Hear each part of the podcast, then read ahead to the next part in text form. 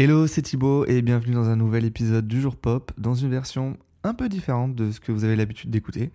Et je vous explique le concept juste après le jingle. Voilà, on est en 2024. Ça fait euh, un peu plus de 3 ans que le Jour Pop existe.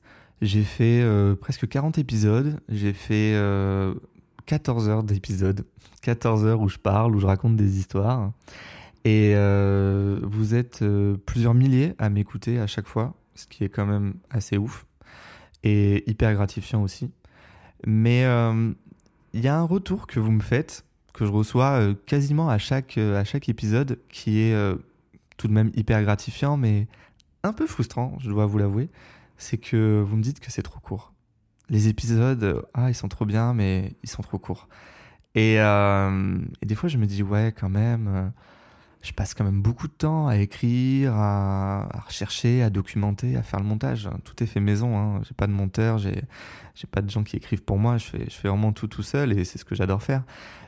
Et euh, finalement, des semaines de travail, hein, parce que franchement, un épisode, ça me prend entre deux et trois semaines à faire.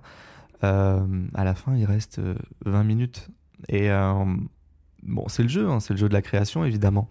Mais des fois, je me dis, j'ai tellement de choses à raconter, et des fois, je me, je me cache un peu aussi, faut le dire, derrière un format qui est très cadré. Et, et en fait, il y a certains d'entre vous qui me suivent euh, ben, depuis la création du jour pop, donc depuis euh, trois ans, mais il y en a peut-être d'autres qui m'ont découvert avec le podcast Farmer. Il y en a peut-être d'autres qui étaient là euh, à ma chaîne YouTube, pour les plus anciens. Et, et en fait, j'ai jamais trop finalement parlé réellement de ce que j'aimais, de mes ressentis, de mes opinions aussi. J'ai toujours essayé de prendre une distance. Euh, et, je me suis dit que là, euh, après presque 40 épisodes du jour pop, euh, il était peut-être temps de casser un peu l'armure et d'être un peu plus décontracté, de me sortir d'un format très écrit et d'être un peu sans filet. Ce, que, ce qui est un peu finalement le concept de beaucoup de podcasts. Mais j'ai jamais pris le format sous cet angle-là. Donc j'avais envie de le faire. Euh, peut-être qu'il y aura qu'un one shot, peut-être qu'il y en aura d'autres. Ça, c'est vraiment à vous de me dire euh, ce que vous pensez de, ce format et de cet épisode. Mais euh, du coup, ben, c'est parti. Voilà.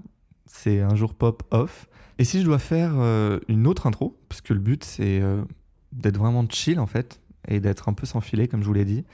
en fait, l'idée, elle m'est venue parce que je me suis refait enfin, je me suis refait, je commence à me refaire l'intégrale de Desperate Housewives. Ça faisait euh, quelques temps que j'avais envie de, me replonger dans cette série euh, qui m'a vachement accompagné euh, toute mon adolescence. Et il y a genre 8 saisons, je crois. Et donc c'est assez massif, quoi. Je pense que j'en ai pour 6 mois, mais du coup, je m'étais jamais replongé dedans. Et là, j'ai recommencé la série. Et il y a une scène qui m'a vachement parlé, qui m'avait forcément pas parlé à l'époque. Euh, c'est avec Brie, le personnage de Brie Van de Camp. Et euh, je crois dans le premier épisode, il y a son mari euh, Rex qui lui, qui lui demande le divorce. Et Rex, il lui dit En fait, la femme que tu es devenue, c'est pas celle que j'ai épousée. C'est pas cette femme avec ce sourire dont on ne sait pas ce qu'il veut dire. Euh, avec cette coiffure qui ne bouge pas, avec cette euh, perfection permanente. Et en fait, ça m'a vachement parlé parce que je me suis dit que des fois, je cherchais trop à être parfait, à ce que les choses soient hyper cadrées, euh, et en l'occurrence avec le jour pop, hyper écrite, hyper réfléchie. Et des fois, ça manquait un peu de naturel et de spontanéité. Alors que dans la vie, en fait, je suis un gars assez spontané en fait. Mais bizarrement, avec euh, ce podcast, je l'étais pas du tout. Et euh, je me suis dit que il était peut-être temps, voilà, de, de m'accorder ça. Et pour vous qui me suivez depuis euh, quelques temps déjà maintenant, euh, qui êtes plusieurs milliers à m'écouter, comme je l'ai dit, ce qui est quand même, à chaque fois, je vois les chiffres, je me dis, mais en fait, c'est quand même un peu intéressant ce que je raconte.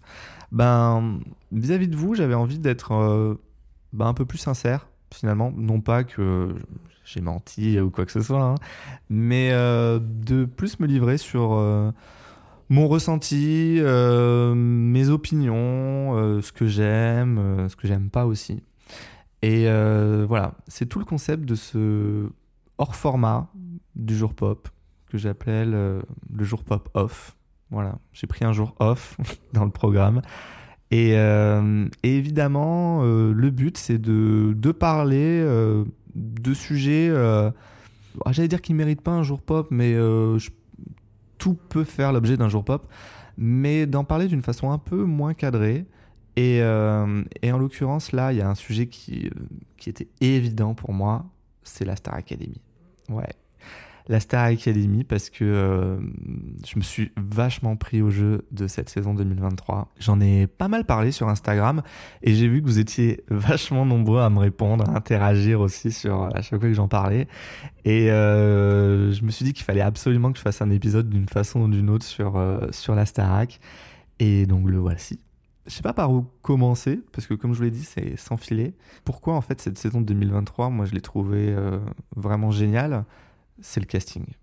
Clairement, euh, je me suis attaché à, euh, tous les euh, élèves de cette promo. je l'ai trouvé totalement en phase avec, avec ce qu'il fallait. En fait, c'était vraiment ce dont on avait besoin. Et pour tout vous dire, chaque soir, en fait, j'entrais et, je me mettais la quotidienne parce que c'était vraiment c'était vraiment feel good en fait. Euh, on est quand même dans une actualité qui est quand même claquée, hein, faut se le dire. Il euh, n'y a rien qui va, c'est la merde partout. Euh, et en fait, j'avais besoin d'une bulle, j'allais dire de bienveillance, de hors du temps en fait, clairement. Et, et, voir en fait des jeunes dont la principale préoccupation c'est de savoir s'il va pouvoir chanter le temps des cathédrales ou s'il va pouvoir assurer son duo avec Lara Fabian, euh, bah, en fait ça me fait du bien. voilà. Et je pense que j'étais loin d'être le seul dont c'était le cas parce que euh, ben vu euh, tous les échanges qu'on a pu avoir euh, entre vous vous et moi sur Insta sur sur le sujet mais même l'ampleur que ça a pris sur les réseaux sociaux je me suis dit que finalement ce programme c'était vraiment ce qu'il fallait avec les bonnes personnes. Voilà. Parce que il y avait un côté où ben clairement en plus le fait qu'ils s'aiment tous Enfin, vraiment, ils ont vraiment l'air d'être potes t'avais juste envie d'être avec eux au château, en gros. Enfin, moi, c'était mon cas. Et ça m'a totalement replongé euh, dans les grandes années euh, de la Starac, quoi, il y a 20 ans. Et, euh, et en fait, c'est ce combo de Feel Good et de Madeleine de Proust pour ceux qui ont mon âge, hein, qui ont connu les, premières saisons, qui a fait que ça a marché. Ça a marché, quoi. Parce que bah moi, je suis né en 90, en 1990. Et donc, euh, la saison 1, j'avais 11 ans. Voilà. Donc, autant dire que j'étais euh, cœur de cible plus, plus, plus hein, de, de, ce programme. Euh, et la Starac, ça a été bah, littéralement toute mon adolescence. C'est-à-dire de la saison 1 à la saison 8, donc de mes 11 à mes 18 ans. Il y avait tout le temps une Starac. Et, et moi, la, la Starac 1, je suis tombé dedans j'allais dire direct, mais pas vraiment. Parce qu'au début, euh, j'étais pas hyper fan, je me souviens. Parce que je trouvais que ça faisait trop love story. C'était trop télé-réalité. Et, euh, et je trouvais que ça avait pas euh, beaucoup d'intérêt en fait. Ça m'intéressait pas des masses. Et c'est au moment où ils ont switché pour devenir vraiment école de chant euh, vraiment euh, la vraie Star Academy en fait, où il suivait des cours de chant, il devait assurer des primes derrière, etc. Euh, que j'ai trouvé que c'était, en fait, je suis rentré dedans à fond. Voilà. Si vous avez suivi la Starac 1 à l'époque, c'était, il y avait, il y avait il y avait trop en fait de, de côté euh, drama. Euh, enfin, au début, je parle, hein, euh, côté couple avec Jean-Pascal. Je sais pas si vous vous souvenez, mais à un moment, Jean-Pascal, je sais plus, il voulait quitter le château, je sais plus quoi. Il l'avait emmené à Londres. Genre, il, il était parti un week-end tout seul à Londres et pour faire le point. Et après, il revenait et les téléspectateurs devaient voter pour oui ou non. Il devait rester à la Starac. Ça, je me souviens, j'étais là, genre, mais on s'en fout en fait. Le mec, c'est un cassos. Vraiment, moi j'étais là. Euh, le mec, il est juste là pour foutre la merde et euh, on s'en fout de lui. C'est ce qui faisait l'intérêt du programme, quoi. Moi, je me souviens, j'aimais beaucoup Olivia Ruiz. Elle dissonnait un peu de, des autres, sa façon avec son petit accent, etc. Moi, j'aimais beaucoup Karine aussi, le côté un peu diva. Euh, Jennifer, j'étais pas à fond parce que je trouvais qu'elle était trop avec Jean-Pascal. Enfin, mais en tout cas, moi, j'étais à fond à la fin, en tout cas, euh, j'avais même le single, euh, la musique, enfin vraiment, et, je me revois devant le prime euh, de la finale, quoi. je me souviens plus si j'étais pour Mario ou Jennifer. Enfin, tout ce que je voulais savoir, c'était si Jennifer avait effectivement offert la Ferrari à Mario après sa victoire. Mais bon, ça c'est un autre sujet. Je crois qu'il l'a jamais eu en vrai. Mais là où je suis vraiment devenu hyper accro au programme, bah, c'est la Star Trek 2. La Star Trek 2, vraiment, elle était incroyable. Parce que euh, ils avaient enlevé tout le côté télé-réalité un peu relou de la saison 1 même s'il y avait encore les histoires de couple euh, les histoires un peu drama etc mais c'était beaucoup plus dans la musique et puis là il y avait vraiment des stars qui venaient quoi. Enfin on se souvient tous de Maria Carré qui se pointe au château euh, qui, tombe un peu à fond de, de Georges Alain il y avait Céline Dion aussi qui était venue, je crois qu'il y avait Johnny. Enfin, les stars, elles étaient vraiment venues à, sur les primes et ça faisait, euh, ça faisait vraiment spectacle. Alors que la saison 1, c'était euh, ben, un peu cheap quand même, faut se le dire. Et cette saison 2, euh, moi j'étais à fond, j'écoutais toutes les chansons, toutes leurs reprises, j'avais même l'album de la Starac fait sa boom. C'était des reprises des années 80, bah il y avait Paris Latino dedans. Et là moi j'étais très Madomas je me rends compte que j'étais vraiment les challengeuses. Après, moi, j'étais très Sophia et Saidi. Enfin, ouais, la saison 3. Mais euh, la saison, par exemple, 2 et la saison 3, pour moi, c'était vraiment le summum de la Starac. C'était, euh, moi, euh, quand on me dit la Starac de la grande époque, pour moi, c'est ces deux saisons-là. La Starac 3, pour moi aussi, elle était excellente. aussi bien le casting que les primes, que, enfin, pour moi, c'était c'était vraiment ça euh, qui, que je garde dans mon cœur, en tout cas. Même si, après, rétrospectivement, il y, a des, y a des choses qui n'ont pas bien vieilli. Et je parle pas en termes de, de spectacle, etc., mais en termes de comportement. Parce que euh, je parlais avec, euh, avec quelqu'un sur, sur Instagram qui, qui me disait Ah ouais, mais la Starac 2, c'était vraiment le mieux et tout je disais oui, mais il y avait quand même des choses qui étaient vraiment pas cool, euh, notamment euh, Georges Alain et Houssine qui avaient, je sais pas si vous vous en souvenez, qui avaient harcelé Nolwenn. Il y avait même toute une séquence où ils avaient été convoqués par Alexia Laroche-Joubert, euh, qui leur disait oui, mais vous êtes pas cool avec Nolwenn, etc. je veux pas que ça se reproduise, machin. Un peu, un peu faussement réprobateur parce que Alexia Laroche-Joubert, c'était quand même la productrice et je pense que ça lui plaisait grave qu'il y ait du drama au château. Quand même, on va pas se mentir, hein, c'est ce qui faisait le sel de l'émission en partie aussi. Et du coup, euh, ça, euh, moi j'étais là, genre, ben, je pense que c'est aussi un peu ce qui a fait gagner Nolwenn, hein, parce que un moment, elle était un peu vue comme le vilain petit canard. Hein.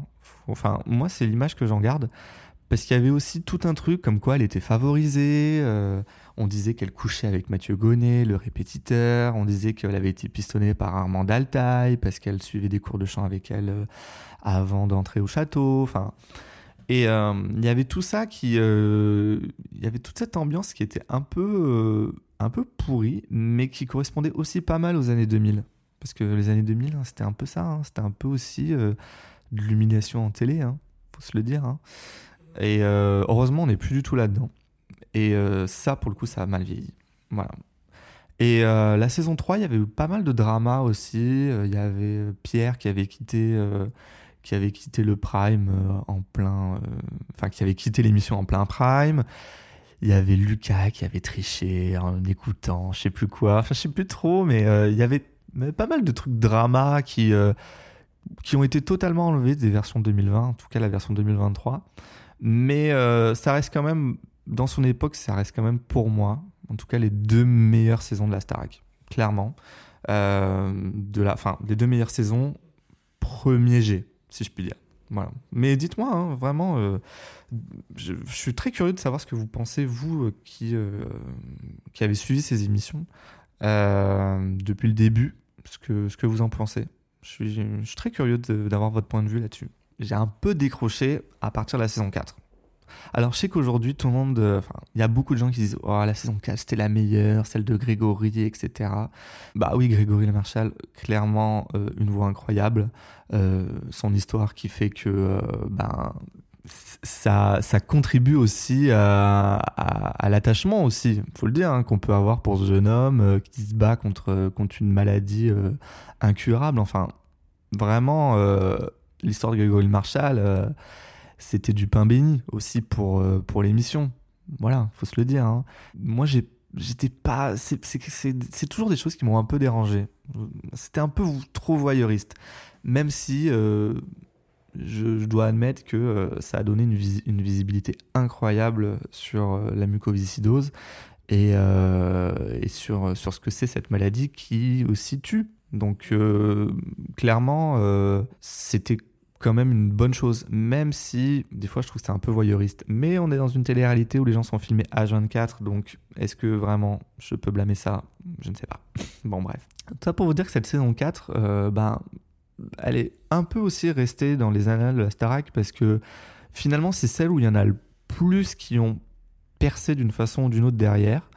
Euh, ben, bon, Grégory Le Marchal, évidemment. Euh, Il y a Lucie, qui aujourd'hui euh, connaît un gros retour de hype parce qu'elle est revenue sur la Starac. Karima Charny, qui a eu euh, une carrière de présentatrice qui a encore explosé de plus avec euh, ses nouvelles promos. Et euh, il y a Francesca, qui elle a fait un peu de télé euh, chez Hanouna. Il y a Sofiane, euh, qui lui euh, est allé chez Les Anges, euh, qui a fricoté avec Nabila. Enfin, il y en a pas mal qui ont, qui ont percé de cette saison, donc elle est un peu restée dans les, dans les cœurs. Mais moi, j'en garde vraiment une image hyper cheap. C'était euh, donc c'était la quatrième saison. Euh, c'était la saison où, euh, en gros, ils se disaient bon, on va un peu, on va un peu tout casser, on va un peu revoir tous les codes. D'ailleurs, c'est là, ils avaient changé quasiment tous les profs, je crois, à part Kamel Wally et Oscar Sisto. Il y avait plus Armand Alta, il y avait plus Raphaël Ricci. le directeur, c'était Gérard Louvain, qui était franchement hyper cringe. Je sais pas, mais euh, vous, vous souvenez peut-être, genre le début, le mec était hyper dans la compète. Et genre au début, il leur avait dit, moi ce que je veux, c'est le GPS. GPS, je sais plus ce que ça voulait dire, mais c'était euh, en gros, il y avait genre présence scénique ou euh, je sais plus le G, mais en gros c'était un espèce d'acronyme un peu claqué où en gros c'était son passe vers la réussite quoi. Et en fait, il les poussait vachement dans la compète, vachement à pas les uns contre les autres, mais euh, c'était euh, l'ambiance qui était instaurée était pas hyper cool. Alors que, ben en fait, euh, ils avaient de Laurent Barre qui était Grégory Le Marchal, et dès le premier prime, en fait, c'était évident que c'est lui qui allait gagner. Et la promo était hyper bienveillante autour de lui. Et en fait, c'était euh, pas du tout dans un peu cette rivalité que cette compète que l'émission essayait d'instaurer. C'est là aussi où euh, l'émission elle a commencé à devenir pour moi hyper cheap parce que ben, en fait le problème c'était Kamel Wally.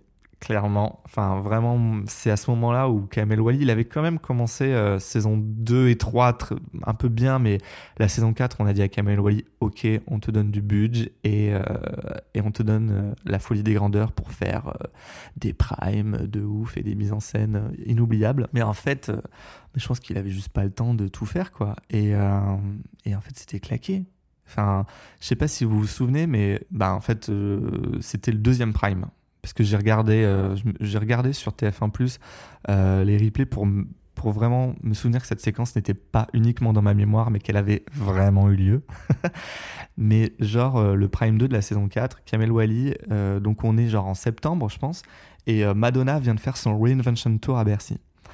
Et Kamel Wally, il dit à Nikos, bah, moi je suis allé voir Madonna trois fois, et j'ai tellement aimé que ça m'a inspiré pour faire une mise en scène de fou. Ok, d'accord. Et, euh, et en fait, là, il se lance.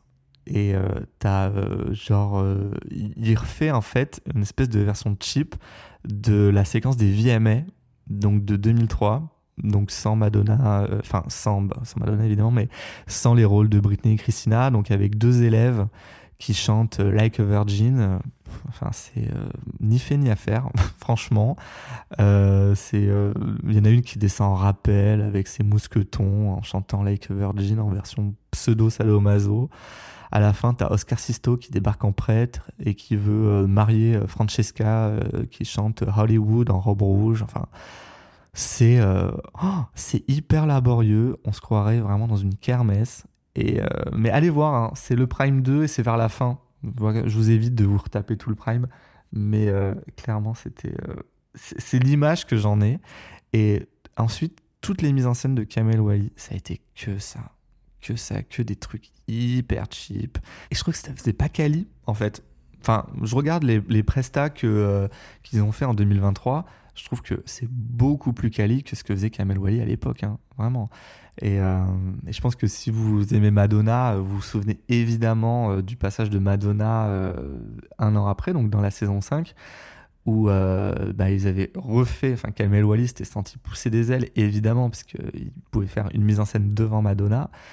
Et c'était euh, hyper gênant, quoi. Il y avait un medley où, euh, bah, rechanté, je crois, Like a Virgin ou Material Girl, je sais plus, Like a Virgin, je crois. Il y avait Like a Prayer, Frozen. Enfin, c'était. Euh, enfin, Ken il y avait beaucoup de draps. Vous savez, de très longs draps, etc. Et. et les gens se roulaient, enfin les, élèves se, roulaient dedans avec les danseurs. Enfin, c'était nul. et il y a un plan où on voit Madonna qui clairement, elle lève les yeux au ciel, elle fait, oh, c'est gênant quoi. Et euh, à partir de là, ben, c'est un peu ce qui a pris le pas sur, euh, sur les dernières saisons de la Starac, parce que clairement, euh, les candidats étaient vraiment moins intéressants. Vraiment. Les saisons ben, 5, 6, 7 et 8, donc les quatre dernières, moi, j'ai pas du tout accroché aux candidats. vraiment, il y en avait. Enfin ils essayaient trop en fait de, rivaliser avec la nouvelle star parce que je sais pas si vous vous souvenez, mais euh, à un moment, la nouvelle star, je crois que vers la saison 3, la saison 3 ou 4, excusez-moi, la saison 3 ou 4, euh, la nouvelle star est devenue hyper hype, notamment avec euh, Christophe Willem, avec Julien Doré, pas mal avec Julien Doré. Et pas mal avec le jury aussi. Et du coup, ça a un peu ringardisé la Starac. Et du coup, ils sont allés chercher des profils vraiment beaucoup plus différents que, ce qui était le sel en fait de l'émission, c'est-à-dire des jeunes qui veulent apprendre à chanter. Il y avait euh, dans la saison 6, je crois, ou la saison 5, il y avait un mec qui s'appelait Pascal, c'était un rocker, il avait genre 37 ans, enfin vraiment rien à voir avec le l'ADN du programme quoi. Euh, la saison 7, il y avait Maureen, Maureen, c'était l'espèce de fausse Amy Winehouse avec une voix un peu jazzy. Voilà, enfin, c'était c'était des profils euh, qui euh, qui correspondaient pas vraiment à l'émission et en fait, ils essayaient de prendre des, des gens qui étaient déjà des artistes pour rivaliser avec la nouvelle star et je trouve qu'ils sont un peu perdus. Mais euh, là où ils ont été un peu sauvés, c'est que ben en fait les Prime avaient vachement plus de budget et que du coup il y avait vachement de stars qui venaient clairement. Enfin, ils ont eu, bah, ils ont eu Madonna, ils ont eu euh, Britney, quand même, ce qui est pas rien. Euh, ce qui, bah, je pense aujourd'hui, elle a plus refait de télé depuis en France. Ah, quoi que si, elle a, je crois qu'elle avait fait X Factor à l'époque Femme Fatale. Je sais plus. Mais en tout cas, ils avaient ben, bien sûr Beyoncé qui est venue plein de fois, même si elle n'a pas le statut qu'elle a aujourd'hui. il y avait Rihanna à ses débuts. Enfin, il y a eu quand même beaucoup de. Je crois qu'il y a Tina Turner qui est venue. Enfin, ils ont eu quand même beaucoup de stars internationales qui a permis à l'émission d'avoir un autre cachet euh, alors que euh, clairement les candidats euh, ils étaient hyper fans quoi. Enfin moi vraiment je garde aucun candidat des dernières saisons sur TF1. Et vraiment pour moi la saison 8 donc la dernière ce qui n'était pas au château d'ailleurs parce qu'ils avaient voulu ils avaient quitté Damary Lélis ils s'étaient mis à Paris pour un peu essayer de donner un nouveau souffle au programme Vraiment, euh, c'était la plus claquée de toutes les saisons. Vraiment, enfin, euh, on a beaucoup craché sur euh, la saison Énergie 12, qui était, je trouve, pas si honteuse que ça, mm, vis-à-vis du fait que ce soit, ce soit sur Énergie 12, qui est Mathieu Delormeau, Tunaki Singer, enfin bref. ils n'avaient pas de budget et je trouve qu'avec le peu de budget qu'ils ont eu, euh, ils s'en sont quand même bien sortis. Et euh, moi, je l'ai regardé cette saison-là. Et franchement, c'était c'était vraiment pas euh, aussi gênant que ce qu'on peut dire aujourd'hui, quoi. Alors que la 8, enfin vraiment la 8, je sais pas si vous vous souvenez. J'ai tout le temps ça. Je sais pas si vous vous souvenez, mais je pense que vous vous souvenez parce que si je m'en souviens, c'est que ça vous a peut-être marqué aussi. genre les profs, ils pouvaient pas se blairer.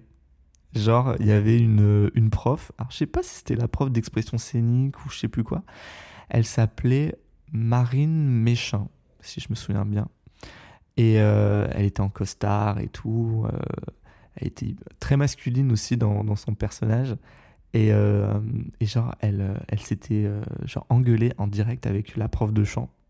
Vraiment, genre, sur le prime, et limite, limite Nikos, il devait les calmer. En fait en mode mais non mais euh, en fait on va arrêter. C'était hyper gênant. Je me souviens qu'Armand Altaï qui était revenu qui était devenue la directrice de l'émission elle avait voulu se barrer en plein cours d'émission parce qu'elle sentait pas le truc. Enfin c'était le chaos cette émission et euh, cette saison c'était Rihanna la Rihanna la marraine elle devait fois se dire mais qu'est-ce que je suis venu foutre ici? Mais bon à l'époque euh, on était en 2008 donc je pense qu'elle était en pleine explosion Good Girl Gone Bad, donc ça lui donnait une visibilité incroyable. Mais euh, franchement, Riri, euh, t'as eu du courage hein, d'assurer là-dedans, hein, parce que c'était hyper compliqué, hein, vraiment. Mais à tel point que finalement, le gagnant, ben, ils lui ont jamais sorti de single ou rien, quoi. C'était Mikkels. Le gars, je crois qu'il a eu son contrat, et euh, le truc a été rompu, parce qu'en fait, ils en ont rien fait derrière, quoi. voilà.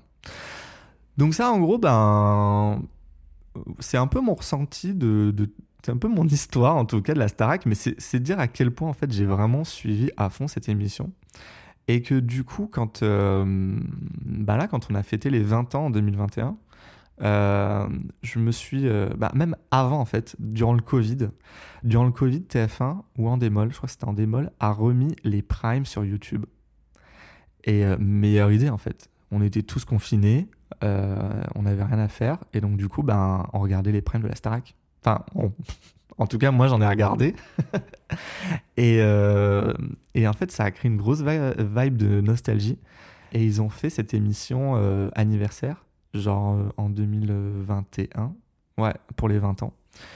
Et, et, ça a tellement bien marché que du coup, ben, ils, se sont, ils se sont lancés pour faire une, une nouvelle saison qui a eu lieu en 2022. Je vous avoue que j'étais hyper sceptique. Clairement hyper sceptique de cette saison. Parce que je m'étais dit, mais euh, l'intérêt de la Starac, c'est les stars internationales. Et les stars internationales, aujourd'hui, elles viennent plus faire de promo en France ou en Europe. Suffit de prendre les deux plus grosses pop stars de ces euh, deux, trois dernières années, c'est-à-dire Taylor Swift et Beyoncé. Les deux, elles ont fait zéro promo pour leurs albums, Midnight et Renaissance.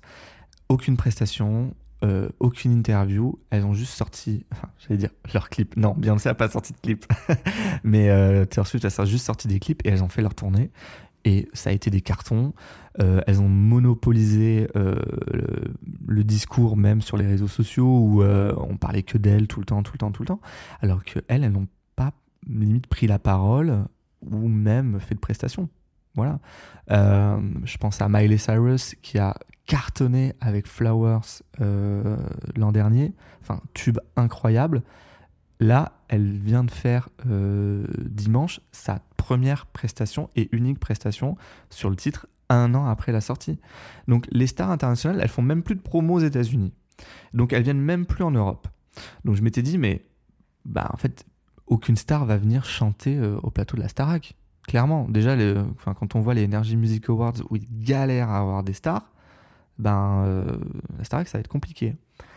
Bon, bah, ça va pas, pas louper, parce qu'ils ont eu, euh, je crois, juste Robbie Williams et peut-être Lewis Capaldi, quoi. Bon, voilà, c'était pas, bon, c'était pas la folie. Mais bon, je m'étais dit, bon, wait and see clairement euh, wait and see de, cette saison euh, de cette saison 2022. J'ai regardé euh, le lancement. Bah en fait j'étais un peu là, ouais, bof. Et j'ai pas suivi. J'ai suivi de loin, mais sans suivre cette saison. j'ai pas trop accroché aux personnalités des élèves. Les seuls qui m'ont un peu marqué, c'était Louis et Nola. Voilà, un peu Léa, je crois, pour ceux qui ont suivi. Mais clairement, je j'étais pas à fond de cette saison 2022 de la Starac. Et du coup, ben, c'est vrai qu'un peu, elle était très courte. Elle a duré six semaines. Donc, clairement, moi, je suis vraiment passé à côté. Et donc, après, ils ont lancé la saison 2023. Et ben, franchement, je vais tout vous dire, j'ai même pas regardé le, prime d'ouverture. J'aime pas regarder parce que ben, j'étais là, genre, bah, la saison 2022 était pas ouf. voilà. Et, euh, et puis j'ai mes collègues euh, qui ont commencé à me dire non mais euh, jette un œil parce que vraiment cette saison ils sont cool, ils sont talentueux, etc. Et j'ai commencé à regarder, je crois vraiment à la deuxième semaine ou à la troisième. Et c'est vrai que je me suis vraiment pris au jeu. J'ai trouvé que le prime il était quali, je trouvais que vraiment ils avaient du talent. Et en fait je trouvais qu'ils étaient vraiment dans un super good mood comme je vous l'ai dit au début. Et en fait je me suis grave pris au jeu. Vraiment, genre, euh, bah, comme je vous ai dit, tous les soirs, je regardais la quotidienne. Tous les soirs, enfin tous les samedis, euh, non, tous les samedis, je regardais pas les primes, je regardais dimanche, vite fait en accéléré. Et en fait, je trouvais ça euh, bah, hyper réjouissant. Et en plus, le fait que cette émission, elle fédère de nouveau, c'est ça qui en fait est hyper plaisant. C'est qu'en fait, tu peux en parler avec tes potes, tu peux voir aussi avec les réseaux sociaux, tu peux dire bah, qui est ton favori ou pas. moi, depuis le début, c'était Pierre, clairement. Et euh, j'ai même, euh, j'ai même dépensé euh, deux fois 0,99 centimes pour voter pour lui. Et donc ça a servi puisqu'il a gagné. Mais clairement, moi j'étais à fond. J'étais à fond de, cette saison. Et en fait, l'émission est devenue hyper, hyper hype. Parce que quand on voit qu'il y a Jacques Mus qui se pointe et qui dit je vais vous habiller pour la finale, que Woodkid aussi enfin fait une presta, fait une masterclass, veut travailler avec les élèves. Euh, ben, je me dis que l'émission, elle a vraiment retrouvé ses lettres de noblesse, mais comme jamais.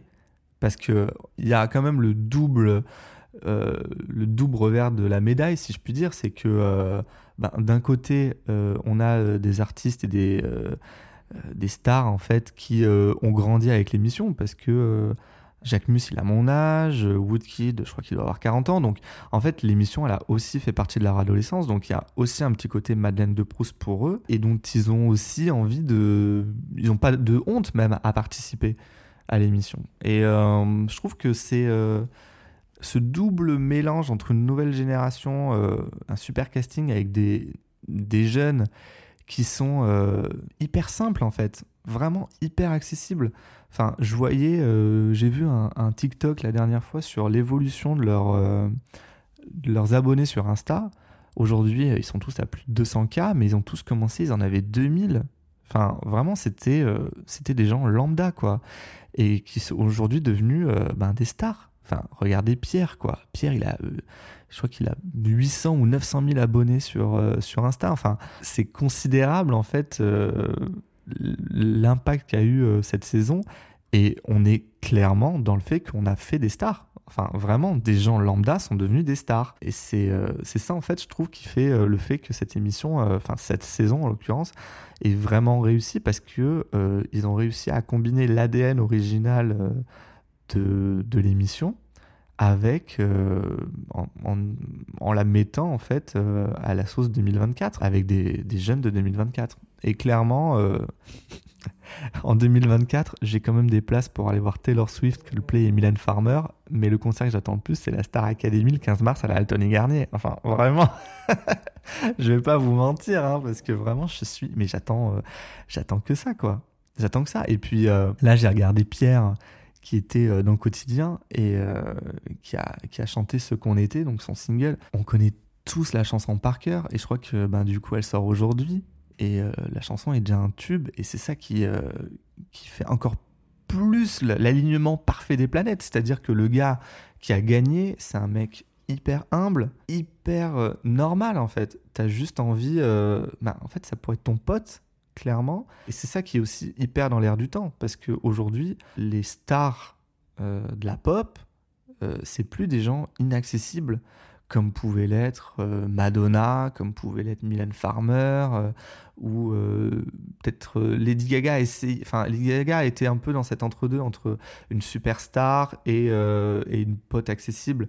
La seule en fait qui arrive à, créer ça, c'est Beyoncé, mais parce que Beyoncé elle a 25, 25 ans de carrière et, elle a instauré ce statut-là de, diva un peu intouchable. Mais pourquoi en fait Taylor Swift elle cartonne autant? Parce que Taylor Swift et eh ben on s'identifie à elle. Taylor Swift, on a l'impression de pouvoir euh, être ami avec elle, clairement, parce que euh, elle écrit ses chansons sur, euh, sur ses relations, sur ses ressentis, sur sa vie, et c'est assez, elle parle de choses assez universelles. Et Taylor Swift est hyper dans l'époque, et Pierre, il est hyper dans l'époque aussi. Voilà. Et il se trouve que ce gars, il est auteur-compositeur, il a fait cette chanson avec des potes à lui. Euh, avant la Starac. Il l'a euh, chanté un peu au début, etc. Et puis la production, en tout cas, a très bien scénarisé, en tout cas la fin de l'émission. C'est-à-dire que tout était fait pour que euh, mettre en avant cette chanson qui était déjà devenue virale sur TikTok. C'est-à-dire qu'à la fin, on dit bon ben, on va vous laisser une évaluation libre où vous pourrez chanter la chanson que vous voulez. Et c'était clairement aiguillé pour que Pierre euh, fasse, euh, fasse son tube. Et c'est ce qu'il a fait. Voilà. Et après, il y a cette séquence avec Dajou qui est vraiment géniale. Et, euh, et on m'a demandé en plus ce que j'en pensais sur Insta. Est-ce qu'on est pensait que c'était manigancé ou pas? La réponse, bah, c'est oui et non. je pense que Dajou a clairement eu un gros coup de cœur pour le titre. Et puis on le voit quand il est venu le chanter avec Pierre. le gars, il dit Mais t'as un tube clairement. Et, euh, et c'est ça aussi qui a, je trouve, été hyper cool de la part de Dajou, c'est-à-dire que le gars, il a, il a l'occasion de chanter sa chanson euh, sur prime de la Starac, mais finalement, il sait que ça va pas lui apporter beaucoup plus de, promotion ou de stream sur son titre. Alors que clairement, s'il donne euh, la parole à Pierre, la guitare à Pierre en l'occurrence, ben ça va vachement le servir en termes d'image. Enfin, moi, Dajou, j'avais aucun avis sur lui. Et, euh, et, je trouve genre hyper cool là. Et puis évidemment, ce qui fait que c'était quand même un peu préparé, c'est que ben euh, il dit bon ben euh, je te fais, j'ai envie de chanter du Pierre. Et puis là, il y a euh, l'assistant du Prime euh, qui apporte la guitare et le micro. Donc oui, c'était quand même, euh, c'était quand même préparé, mais c'était, je pense, réellement spontané parce qu'on voit que Nikos, il est clairement pas au courant. Il est encore dans les loges à faire je sais pas quoi parce qu'il dit, je suis dans les, coulisses, qu'est-ce qui se passe? C'est lunaire le truc, mais c'est un vrai moment de télé et c'est, c'est hyper cool. En gros, c'est hyper cool et ça, ça colle parfaitement à l'image un peu chill, spontané de Pierre qui est là, qui est une star sans vouloir vraiment être une star, quoi. Et euh, ça, ne fait que servir encore plus en storytelling. Ils ont de leur embarras parce que la chanson, enfin, Pierre y gagne le samedi soir.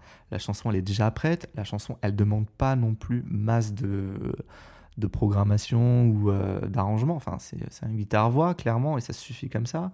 Euh, et puis, et là, elle sort quatre jours, quatre jours après. Donc, clairement, meilleur timing.